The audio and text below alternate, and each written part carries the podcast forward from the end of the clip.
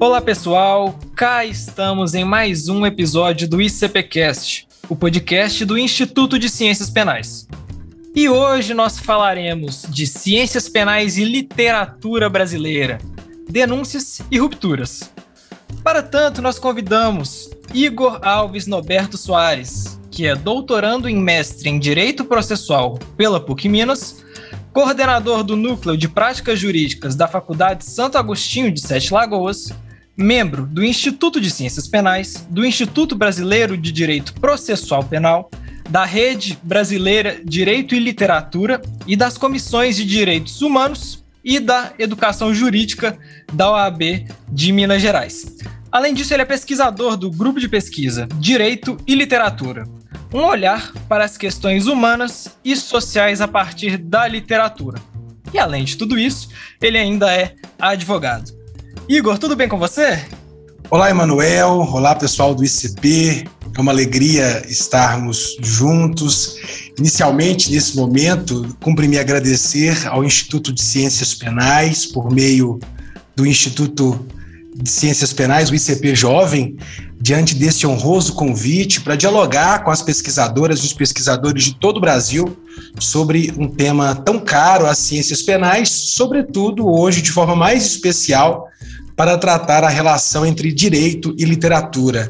Eu espero atender as, as expectativas, tenho certeza que esse bate-papo será extremamente profícuo, sobretudo para mostrar e buscar a tão desejada humanização do direito. Hoje a presença é ainda mais ilustre, porque particularmente, eu sempre gosto de falar isso, mas o Igor ele foi uma das inspirações para a realização do meu trabalho de conclusão de curso, minha monografia. Não foi relativo a esse tema, mas já demonstra o nível do nosso convidado. É, mas vamos iniciar o, o, episódio. De qualquer forma, é, já agradecemos pela sua presença e tenho certeza de que vai ser um episódio fantástico.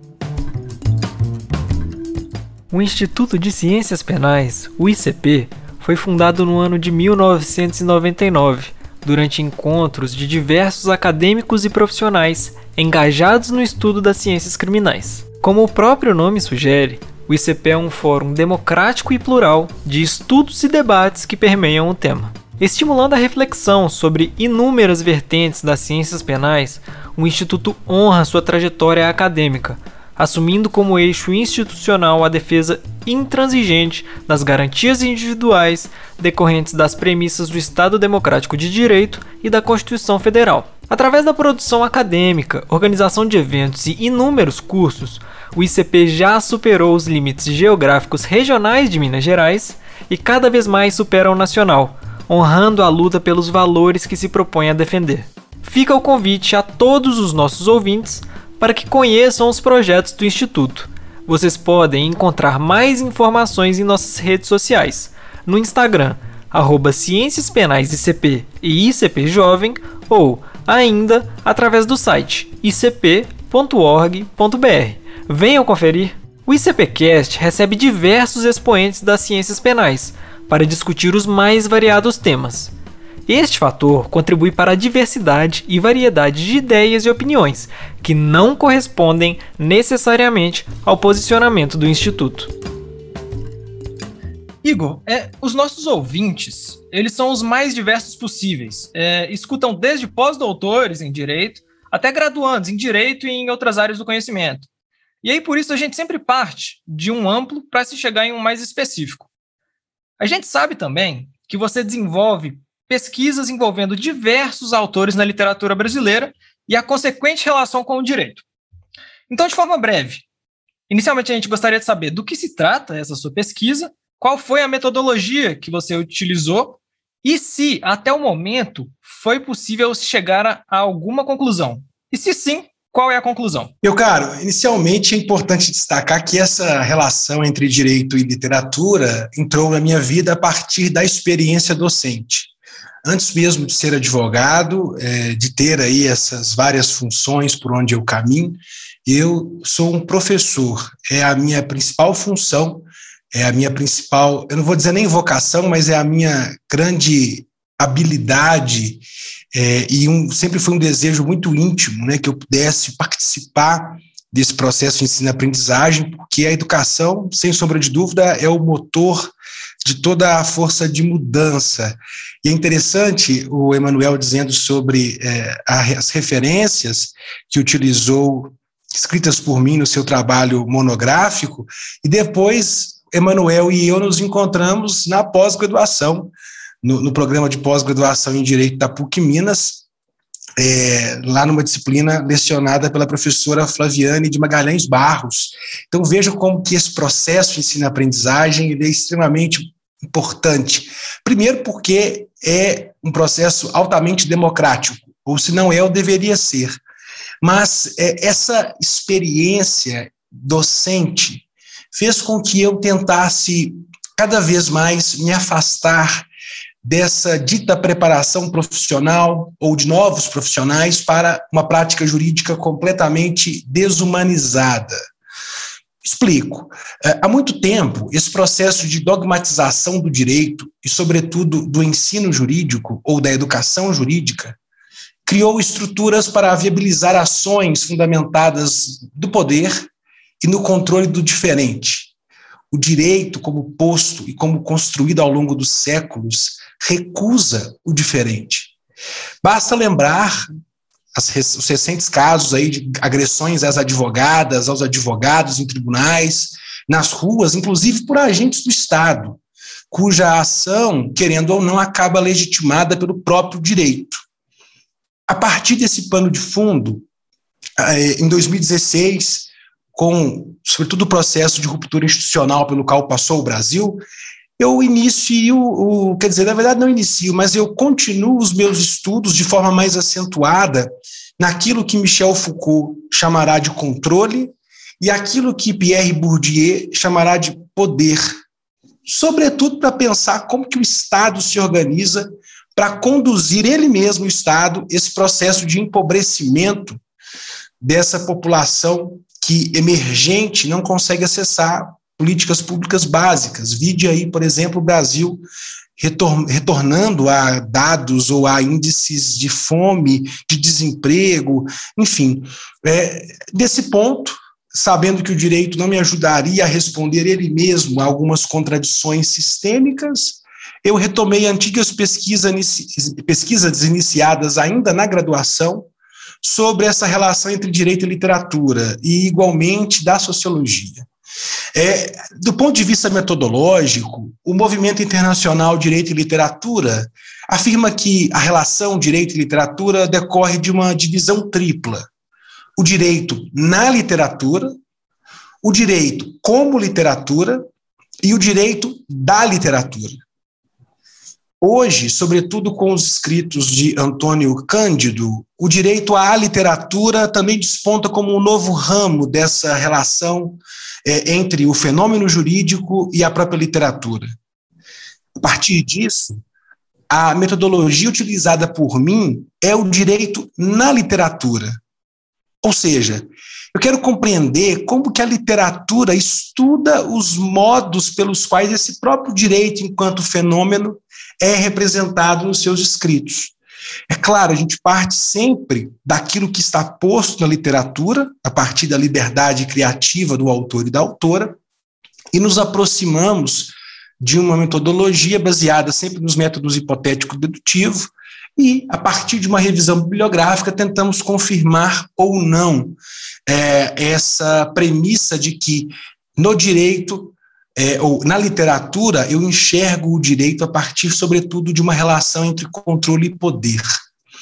Na metodologia, e aqueles que são estudantes e que desejam aí galgar pós-graduação, sabemos como que o rigor metodológico é extremamente importante para viabilizar um procedimento de pesquisa.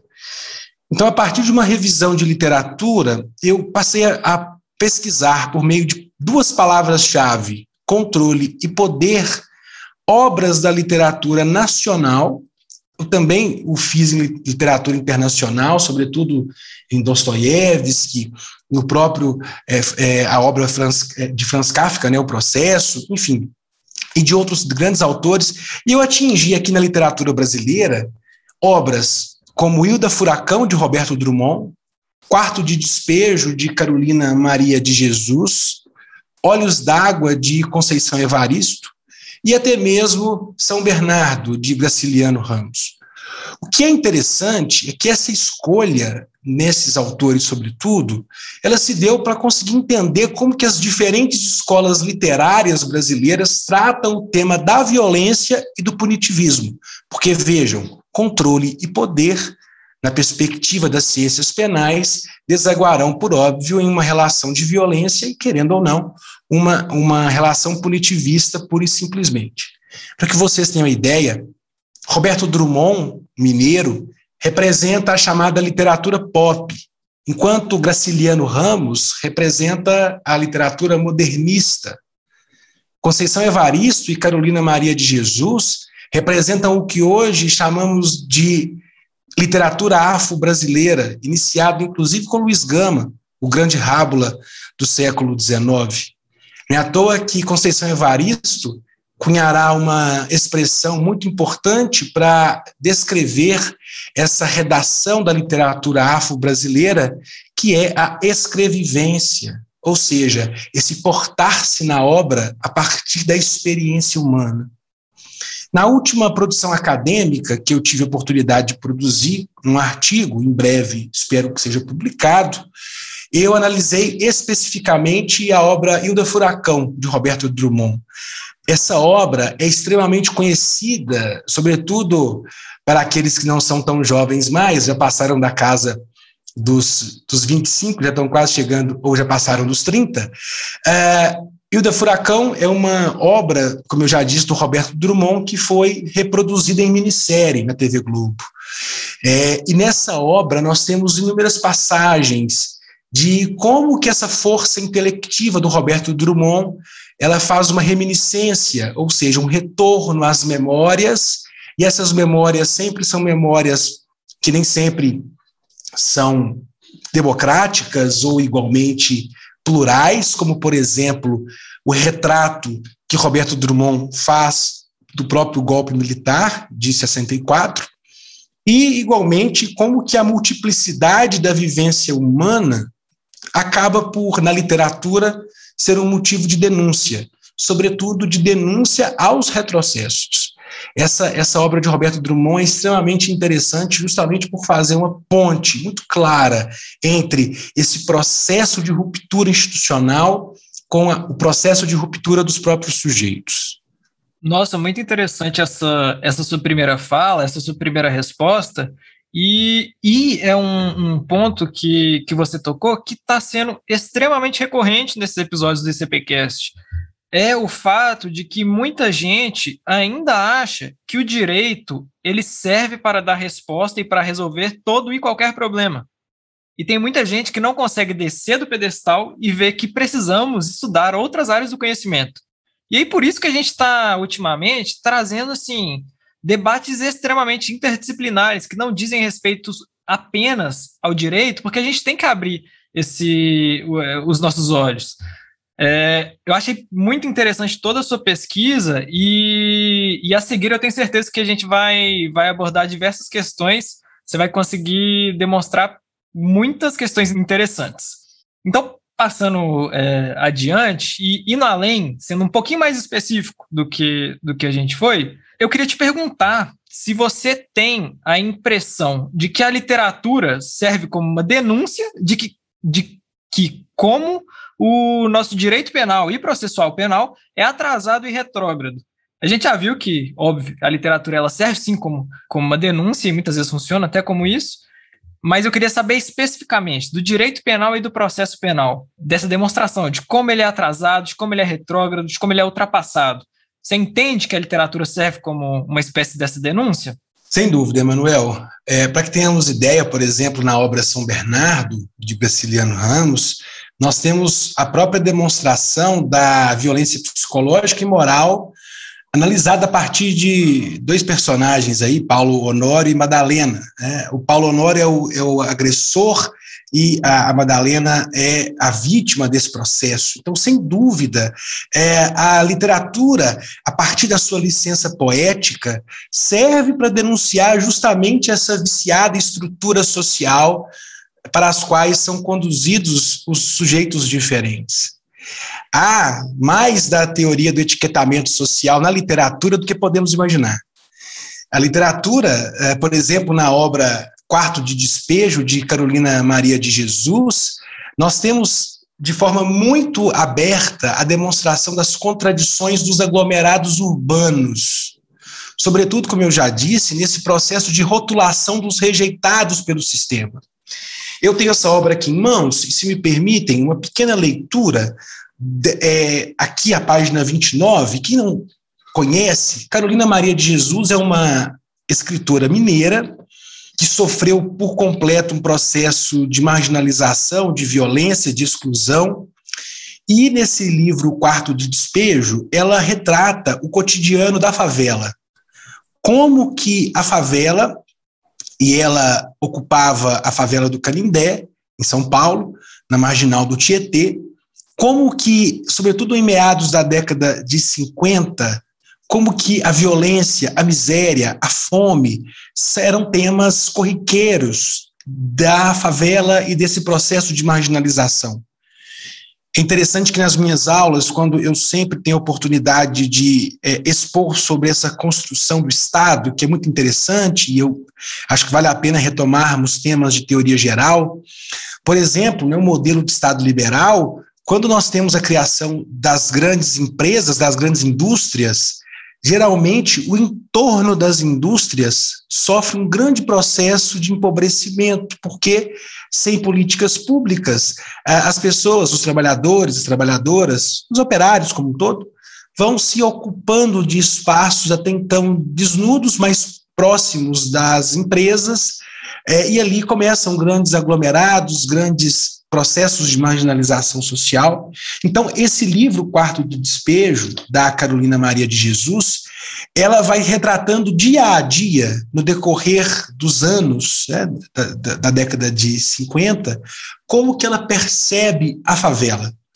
E aqui, no dia 10 de maio, salvo melhor juízo, de 1956, ela retrata uma passagem é, no, no qual ela conversa com um delegado de polícia. E é interessante que é, a forma com que ela aborda essa impressão é muito interessante, porque ao final ela faz um apelo. Vejam que interessante. Abram aspas. Fui na delegacia e falei com o tenente. Que homem amável.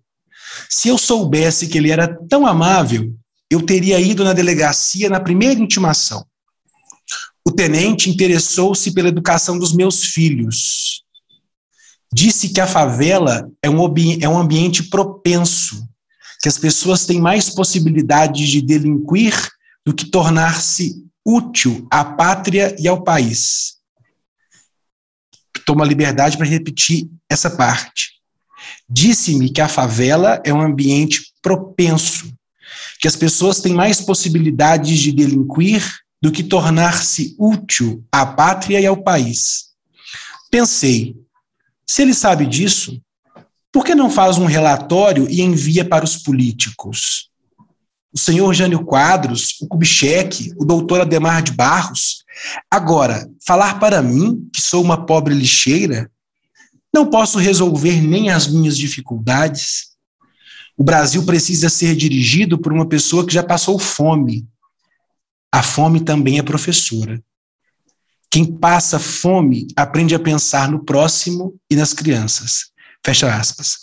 E o que é interessante é que a obra da Carolina Maria de Jesus, é, ela escrevia em cadernos, e o organizador dessa obra, ele fez pouquíssimas correções de grafia. Então, a forma com que ela escreveu, ela é respeitada. Então, na leitura, a gente encontra alguns erros de ortografia, mas, por óbvio, não existe nada culto na literatura a não ser a desconstrução e a denúncia. Temos ainda um outro exemplo em Olhos d'Água, de Conceição Evaristo, outra é, autora mineira, no qual, dentro de um dos pontos na qual Conceição Evaristo conta sobre a vida de Maria, é, há uma denúncia de como os negros são taxados por sua pura diversidade, pela simples condição de seu lugar de sujeito historicamente rejeitado, E mais, julgado sem que haja qualquer direito ao julgamento por juízo competente e imparcial. Nessa mesma lógica, né, é inócuo a gente pensar sobre a regra de presunção de inocência, por exemplo. Se me permitam reproduzir uma pequena parte desse trecho dedicado à história de Maria. Então, Maria está no ponto de ônibus, Maria está esperando o ônibus, Maria carrega uma sacola com ossos e frutas. Os ossos foram de um pernil que ela é, assou na casa da patroa, e a patroa jogaria os ossos fora e Maria pega os ossos para levar para casa. E ela pensa ainda como os filhos gostariam das frutas que ela carregava. Em certo momento, ao entrar dentro do ônibus, um conhecido, um antigo amor de Maria, se encontra com ela e entra dentro do ônibus. E ele, inclusive, paga a passagem dela. E essa pessoa toma assento no lado dela.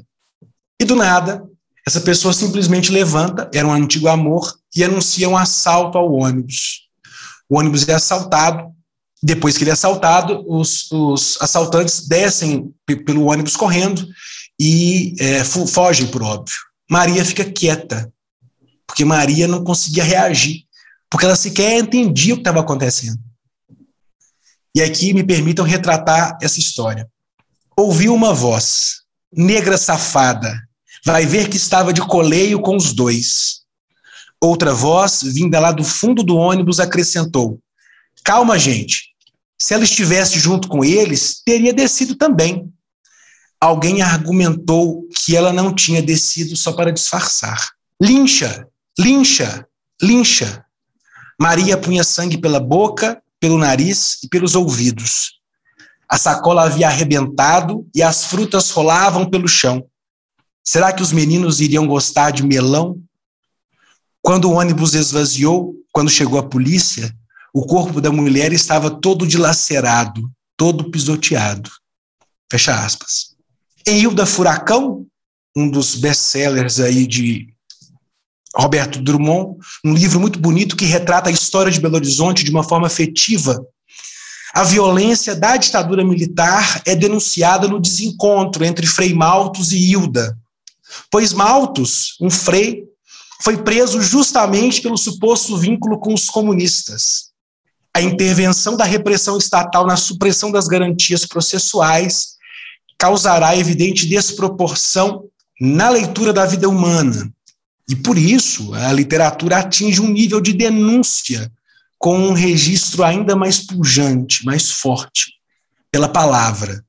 O registro da palavra, que tem toda uma tradição, inclusive cristã, quando pensamos na, na o, o, verbo que se faz carne, né, nessa compreensão humana da tradição cristã, aqui na literatura nós também temos essa beleza da palavra que denuncia e, ao mesmo tempo, tenta mostrar que essa estrutura jurídica, que etiqueta, que quer ou não é, depositar rótulos, essa estrutura defasada e fruto de um percurso histórico completamente é, inócuo, completamente irracional, precisa ser refundado de qualquer forma. É muito interessante na, na obra Hilda Furacão é, nesse artigo que eu escrevi, há três, de, três grandes denúncias. Eu fiz três grandes recortes de como que é, essa denúncia do mundo controlado é feita. Há várias passagens em do Furacão é, é que exemplificam isso. É, a primeira que eu fiz o recorte é o chamado Gordo MC. O Gordo MC é uma personagem né, simbólica na obra, e Roberto Drummond retrata essa personagem é fruto de todas as violências e estigmas ou de estereótipos possíveis em sociedade. Era uma pessoa gorda, negra, pobre e que todas as sextas-feiras, salvo melhor juízo, lia as suas crônicas pela Rádio Inconfidência. E as mulheres é, se deleitavam por ele, porque ele tinha a voz muito bonita. Até que um belo dia, uma dessas mulheres resolve marcar um encontro com ele aqui na Praça Marília de Dirceu. É um livro que retrata muito bem Belo Horizonte. E o, o, o Gordo MC não quer ir. Ele, ele fala: não vou, não vou de jeito nenhum. E tinha um sujeito, um bom vivão, bonitão, que queria, inclusive, ser ator de Hollywood, Aramel o Belo, e ele paga Aramel para ir no lugar dele. E ele assiste de longe, dentro do carro, Aramel beijando essa mulher. E ele assiste essa cena aos prantos. Vejam, vejam como que é, a, a, a, liberdade castrada é um grande prejuízo. Vejam como que nesse lirismo de Roberto Drummond, a denúncia desse padrão estabelecido, inclusive em lei, inclusive em lei, temos vários padrões definidos em lei, olha como são prejudiciais. Há uma outra passagem muito interessante, também em Roberto Drummond, quando é, na matriz de Ferros, ou Santana dos Ferros, como chamam liricamente a cidade no livro, é, a, a pintora Yara Tupinambá, uma das maiores do Brasil, conhecida internacionalmente, Yara Tupinambá foi contratada para fazer uma pintura na, no altar da nova matriz de Santana dos Ferros, na cidade de Ferros. Né? E essa pintura retratava Adão nu. Adão estava nu. Era um, é um quadro que existe até hoje, uma grande pintura na cidade de Ferros. E em uma das passagens, nós temos a, a retratação da criação e Adão nu. E essa, é, esse, essa, essa visão do Adão nu criou um rebuliço na cidade, fizeram abaixo-assinado para tampar a imagem, os políticos tentaram é, é, derrubar o painel, pessoas entravam de costas na igreja para não assistirem a essa para não assistir a essa agressão na ótica delas, né, ao divino. E a, a, a, denúncia maior da obra Hilda Furacão, que é o ápice do livro, é o encontro de Frei Maltos com a Hilda. A Hilda era uma mulher da elite mineira, que simplesmente um dia vai a uma cartomante, a cartomante diz a ela: olha, para você encontrar o seu grande amor, você precisa sofrer muito. Você precisa sofrer mais que a gata borralheira, porque a sua madrasta é a vida. E ela então larga tudo e vai para a zona boêmia de Belo Horizonte. Daí ela ganha o apelido de Hilda Furacão. E um belo dia, liderados pelos cristãos conservadores, né, os cristãos católicos conservadores de Belo Horizonte, fazem uma marcha até a zona boêmia da cidade para exorcizar a zona boêmia, retirar o demônio da zona boêmia. E quem vai tirar o demônio da zona boêmia? Frei Maltos. Quando Frei Maltos para diante de Hilda Furacão, ele é, cai por terra, porque ele fica apaixonado por ela. E no, no final do livro, eles então resolvem fugir. O Frei Maltos resolve largar toda a estrutura dominicana, né, ele que era frade dominicano, ele resolve largar tudo, mas ele é preso pela ditadura. É, depois ele é solto, mas eles marcaram de encontrar num lugar, ele saiu um pouquinho mais cedo, resolveu subir a rua e não descer, porque ele conseguiria chegar no mesmo lugar, fazendo caminhos diferentes, e um jipe para ao lado dele o leva preso. Hilda acha que ele não aparecerá mais e vai embora para a Argentina decepcionada.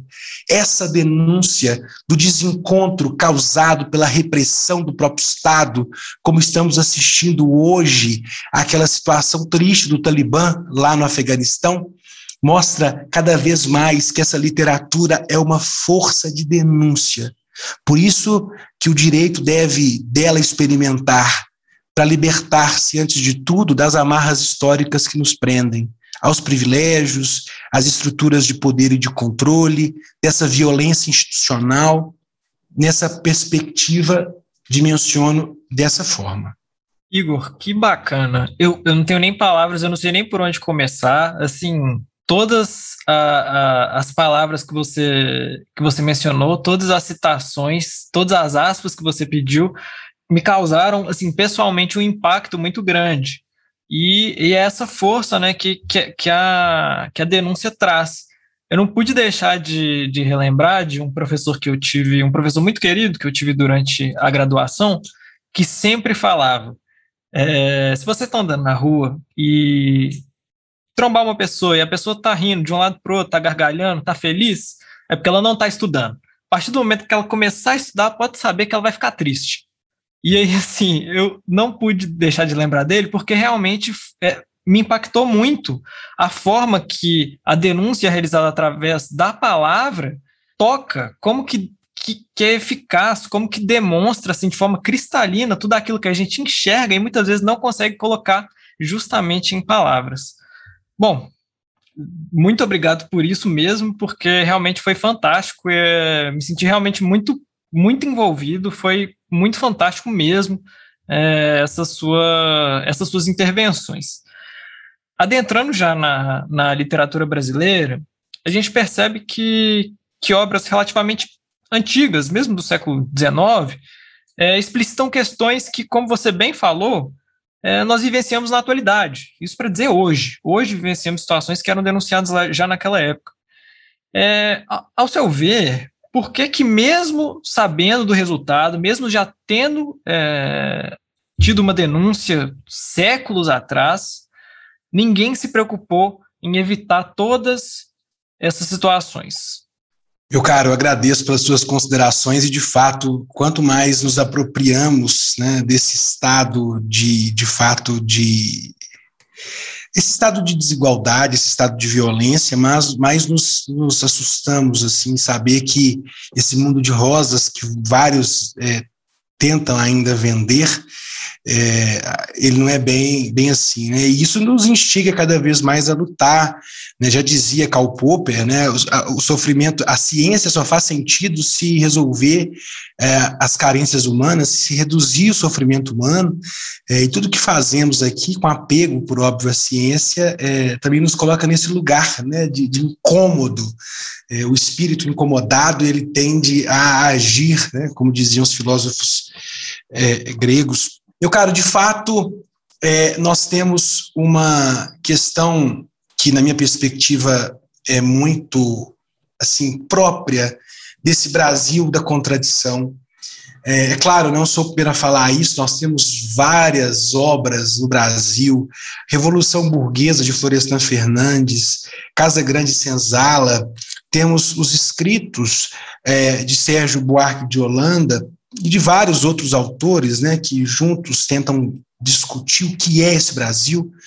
Mas veja, é, essa, várias obras literárias já no século XIX tentaram denunciar uh, esse estado de retrocesso que desde uh, a dominação pela estrutura portuguesa na história tradicional em 1500, alguns dizem que antes, mas enfim, é, essa história de dominação instalada em 1500, cheia de contradições, são vários os que tentam derrubar essa história já no século XIX, também no século XVIII, mas eu tomo aqui como exemplo a denúncia realizada por Castro Alves em Navio Negreiro, como que os atos de perseguição ao povo negro persistem silenciosamente na sociedade contemporânea controlada pelo consumo e pela tecnologia. Me lembro muito, por exemplo, de Byung-Chul Han, que é hoje um dos autores mais festejados da filosofia contemporânea, que nos mostra como estamos controlados por esse consumo, por essa tecnologia.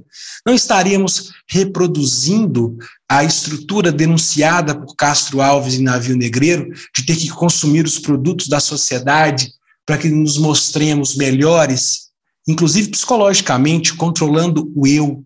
Basta lembrar que por décadas tentaram esconder o fato de que Machado de Assis, um dos fundadores da Academia Brasileira de Letras, o fato dele ser negro, ele era inclusive neto né, de escravos alforriados, é, ainda Machado de Assis possuía, por exemplo, ele, ele tinha vários, é, é, padecia de, de ataques epiléticos, então ele sofria muita exclusão, inclusive entre os grupos com os quais ele era, estava vinculado. Né? Nós temos fotos, por exemplo, de Machado de Assis sendo amparado é, por amigos durante um, um, um ataque né, epilético. Né? Me perdoe se não foi essa palavra, mas a uso aqui porque comumente repetida não porque certa, mas para que consigam compreender como que esse estigma, como que é, esse estereótipo persegue, inclusive, um dos maiores autores brasileiros de toda a história.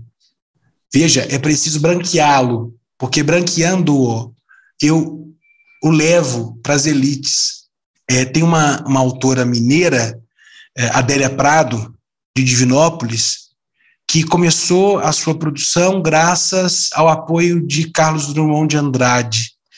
E ela dizia muito que a poesia é um ato masculino, e ela então se intitulava poeta e não poetisa. E por que ela dizia isso?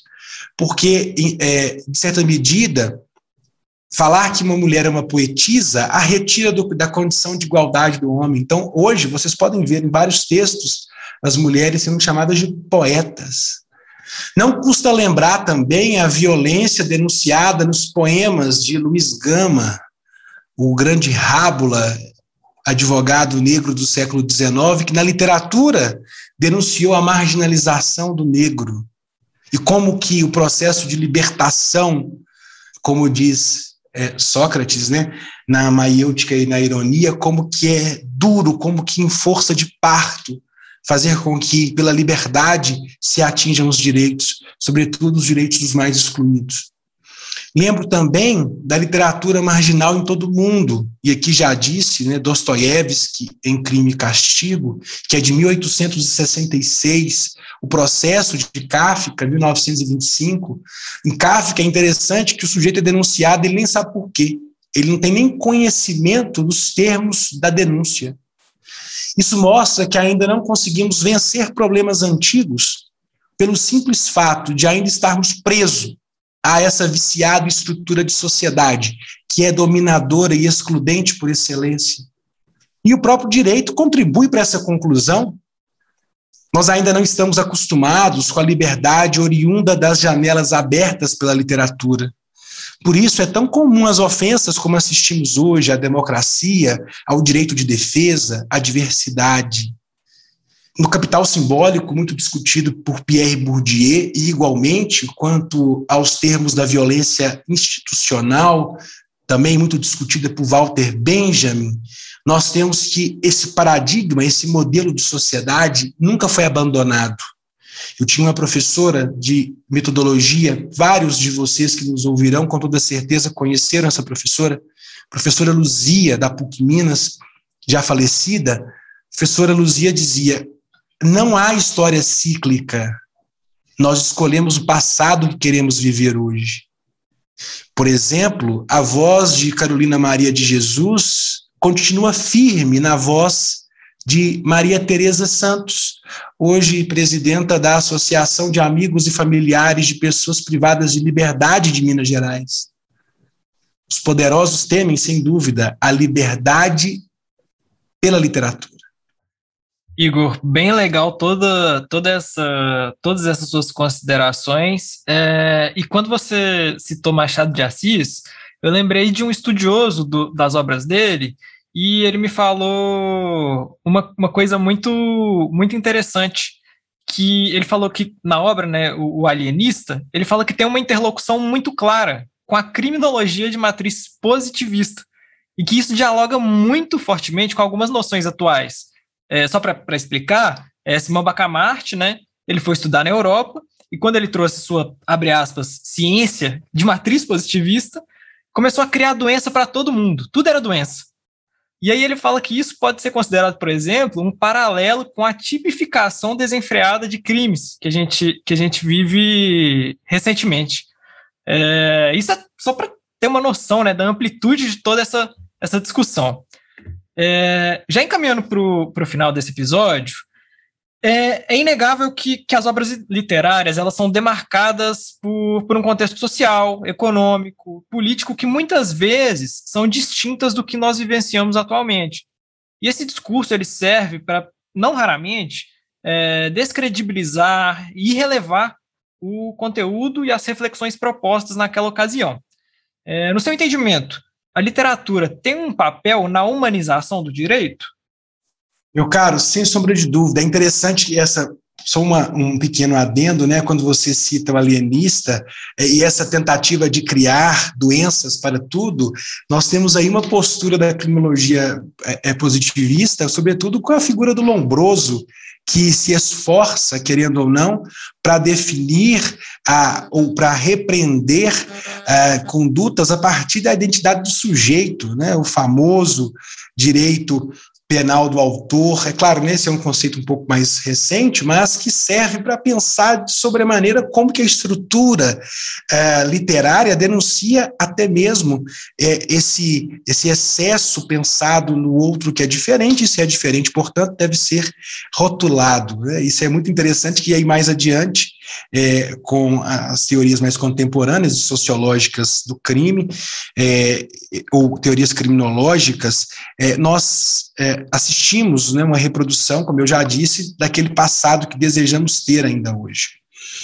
É, agora, sobre a pergunta, né, se esse direito humaniza, ou é, se a literatura humaniza o direito, sem sombra de dúvidas, é, Antônio Cândido, um dos maiores críticos literários do Brasil, ele apresenta a humanização do direito a partir do direito à literatura. E o motivo é claro. Ele mesmo diz: a literatura e essa fabulação, essa possibilidade de contar fábulas, é um dado comum às sociedades, e, portanto, é um complemento da vida humana. Se a literatura, por óbvio, é, é necessariamente fundamental, é basilarmente um, um, dado fundamental do sujeito, pois decorre, né, sem dúvida, das próprias impressões humanas sobre a realidade, a literatura também, portanto, é um direito inerente à pessoa humana. Daí porque antes mesmo de humanizar o sujeito, a literatura se humaniza para permitir o acesso do sujeito à palavra. E é interessante que Antônio Cândido dizia: veja, nós temos ainda partes literárias que são inacessíveis, mas a beleza da literatura está na desconstrução que faz. Um exemplo, o folclore, uma manifestação completamente popular do sujeito que dentro de si reproduz aquilo que percebe da sua experiência de vida. A literatura, ao abrir as portas para a atividade criativa, rompe com essa lógica que temos até hoje, ou do legalismo, ou das próprias bifurcações da prisão humana. O sujeito é sempre binário, é sim ou não. Não há possibilidade de diversidade.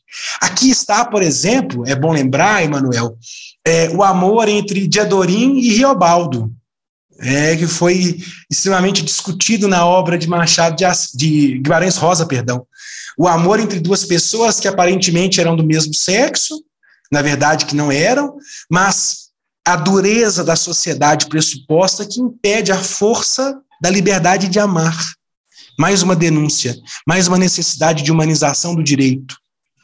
Na contemporaneidade, né, nós temos várias obras que se dedicam aqui à compreensão do direito, justamente por essa expectativa que nasce da literatura. E essa expectativa é uma expectativa de resistência.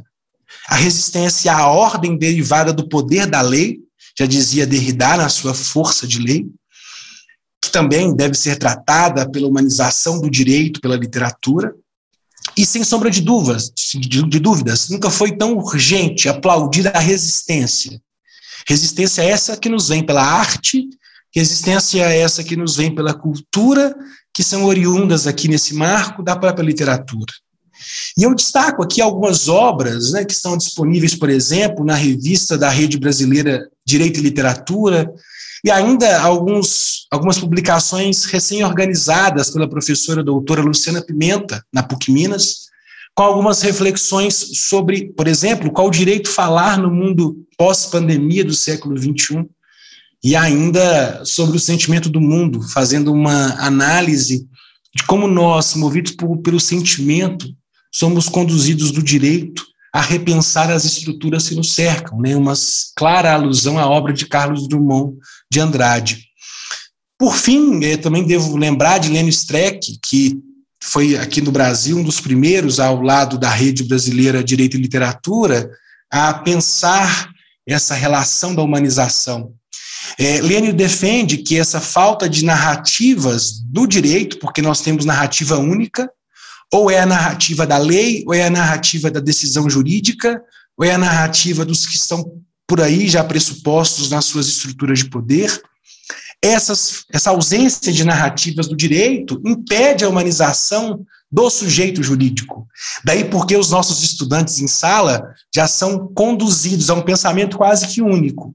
Desconstrói. Tente desconstruir uma turma, por exemplo, é, na qual essa relação de consumo do caminho mais fácil vai dizer que os concursos públicos, por exemplo, são os melhores caminhos ou os caminhos definitivos. Bem, além disso, a narrativa da literatura descortina, desvela qualquer possibilidade uh, de aprisionamento do ser em si. E nós temos aqui, como eu já disse, o mal do ordenamento e também os males causados por decisões que são iníquas. A literatura, sem dúvida, Emanuel, não cabe e jamais caberá na dureza das petições ou dos projetos de lei, das sentenças, daí porque é impossível dominar a literatura. Por isso que a literatura humaniza o direito. Porque, é, não sendo passível de dominação, o que precisamos fazer, então, é nos voltar a ela para questionar o que é pressuposto hoje. E como dizia a professora Luzia, que é sempre uma referência muito grande, foi a única professora negra que eu tive na graduação, no mestrado e agora no doutorado. Nós não repetimos a história, nós escolhemos qual história queremos manter. Igor, meus parabéns e muito obrigado por isso assim, foi um episódio que, assim, digno de uma salva de palmas mesmo. E eu tenho certeza que, que com, tudo, com tudo isso que você falou, nossa, assim, o choque que vai dar nos nossos ouvintes, é, toda essa questão de que de incentivar essa, essa crítica, tudo que você falou foi extremamente relevante e foi muito interessante mesmo. Então, é, antes de, de já, já adentrar ao fim do nosso episódio, é, gostaria muito de agradecer por todas as palavras que, que você disse. É, e aí, agora, é, encaminhando já para o fim, é, nós, caso queira, pode fazer considerações finais acerca do tema. E a gente tem a praxe de pedir sempre a indicação de duas obras. E aí, duas obras pode ser livro, peça de teatro, filme, curso, série, desde que essas obras agreguem um crescimento humanista ao público e que, pelo menos, uma dessas obras não seja estritamente relacionada a um conteúdo jurídico. É, eu reitero de novo meus agradecimentos. É, foi um episódio fantástico e que vai agregar muito para o conhecimento crítico de todos os nossos ouvintes. Muito obrigado mesmo.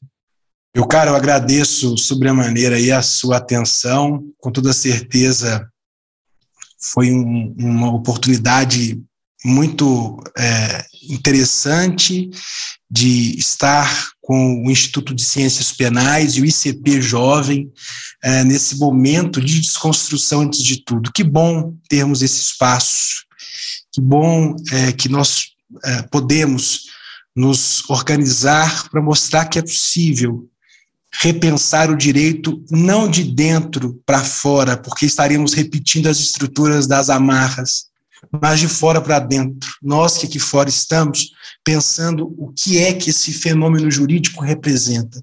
Eu agradeço muito por essa oportunidade, uma oportunidade belíssima, como são e devem ser todas as poesias. Meu caro, eu quero indicar aqui três obras, obras que eu citei e que diretamente não tem influência com o pensamento jurídico. Primeiro, quarto de despejo, Diário de uma Favelada, Carolina Maria de Jesus, é uma obra, como eu já disse, que é um diário, no qual Carolina Maria de Jesus escreve a sua experiência de mulher negra na favela. O outro, Olhos d'Água, de Conceição Evaristo, que com muita firmeza mostra como que esse processo de exclusão do outro é, antes de tudo, uma estratégia de poder. E, por fim, a terceira obra, que aí nos vem do afeto de Belo Horizonte, Hilda Furacão, de Roberto Drummond. Leiam Hilda Furacão. É um livro extremamente lírico, Roberto Drummond, que representa essa literatura pop, esse jeito novo de pensar, sem muitas voltas, diretamente, objetivamente, é, nos mostra uma mineridade muito bonita e como que nós que aqui estamos de Belo Horizonte devemos valorizar o nosso espaço, que é um espaço não somente de memória afetiva, mas de muita luta, a resistência sobretudo a ditadura militar em Belo Horizonte, é extremamente importante. E quero encerrar com uma frase de Guimarães Rosa, que eu coloquei na minha dissertação de mestrado. Ela o epílogo da minha dissertação de mestrado. É uma, um, um trecho grande, mas eu quero pegar só um pedacinho lá de Grande Sertão Veredas, no qual ele diz, abram aspas, eu quase que nada não sei, mas desconfio de muita coisa. Fecha aspas. Muito obrigado, Emanuel, pelo seu cuidado, por sua atenção, pela oportunidade de, junto ao Instituto de Ciências Penais, promover esse encontro tão bonito e recheado de esperança. É, como, como dizia Ariano Suassuna, que possamos ser todos esperançosos realistas. Muito obrigado. Igor, o prazer foi todo nosso e de nossos ouvintes, que vão ter a oportunidade de, de ouvir palavras tão, tão brilhantes, indicações de obras tão brilhantes, como sempre, vindo de uma pessoa tão brilhante. Pessoal, chegamos a mais um fim de um episódio do ICPcast. Eu espero de verdade que vocês tenham gostado. Eu adorei. Sensacional, não tenho nem palavras para agradecer e para demonstrar toda o quanto eu gostei disso. Um bom dia, uma boa tarde, uma boa noite, a depender do horário que vocês estão ouvindo, e até um próximo episódio.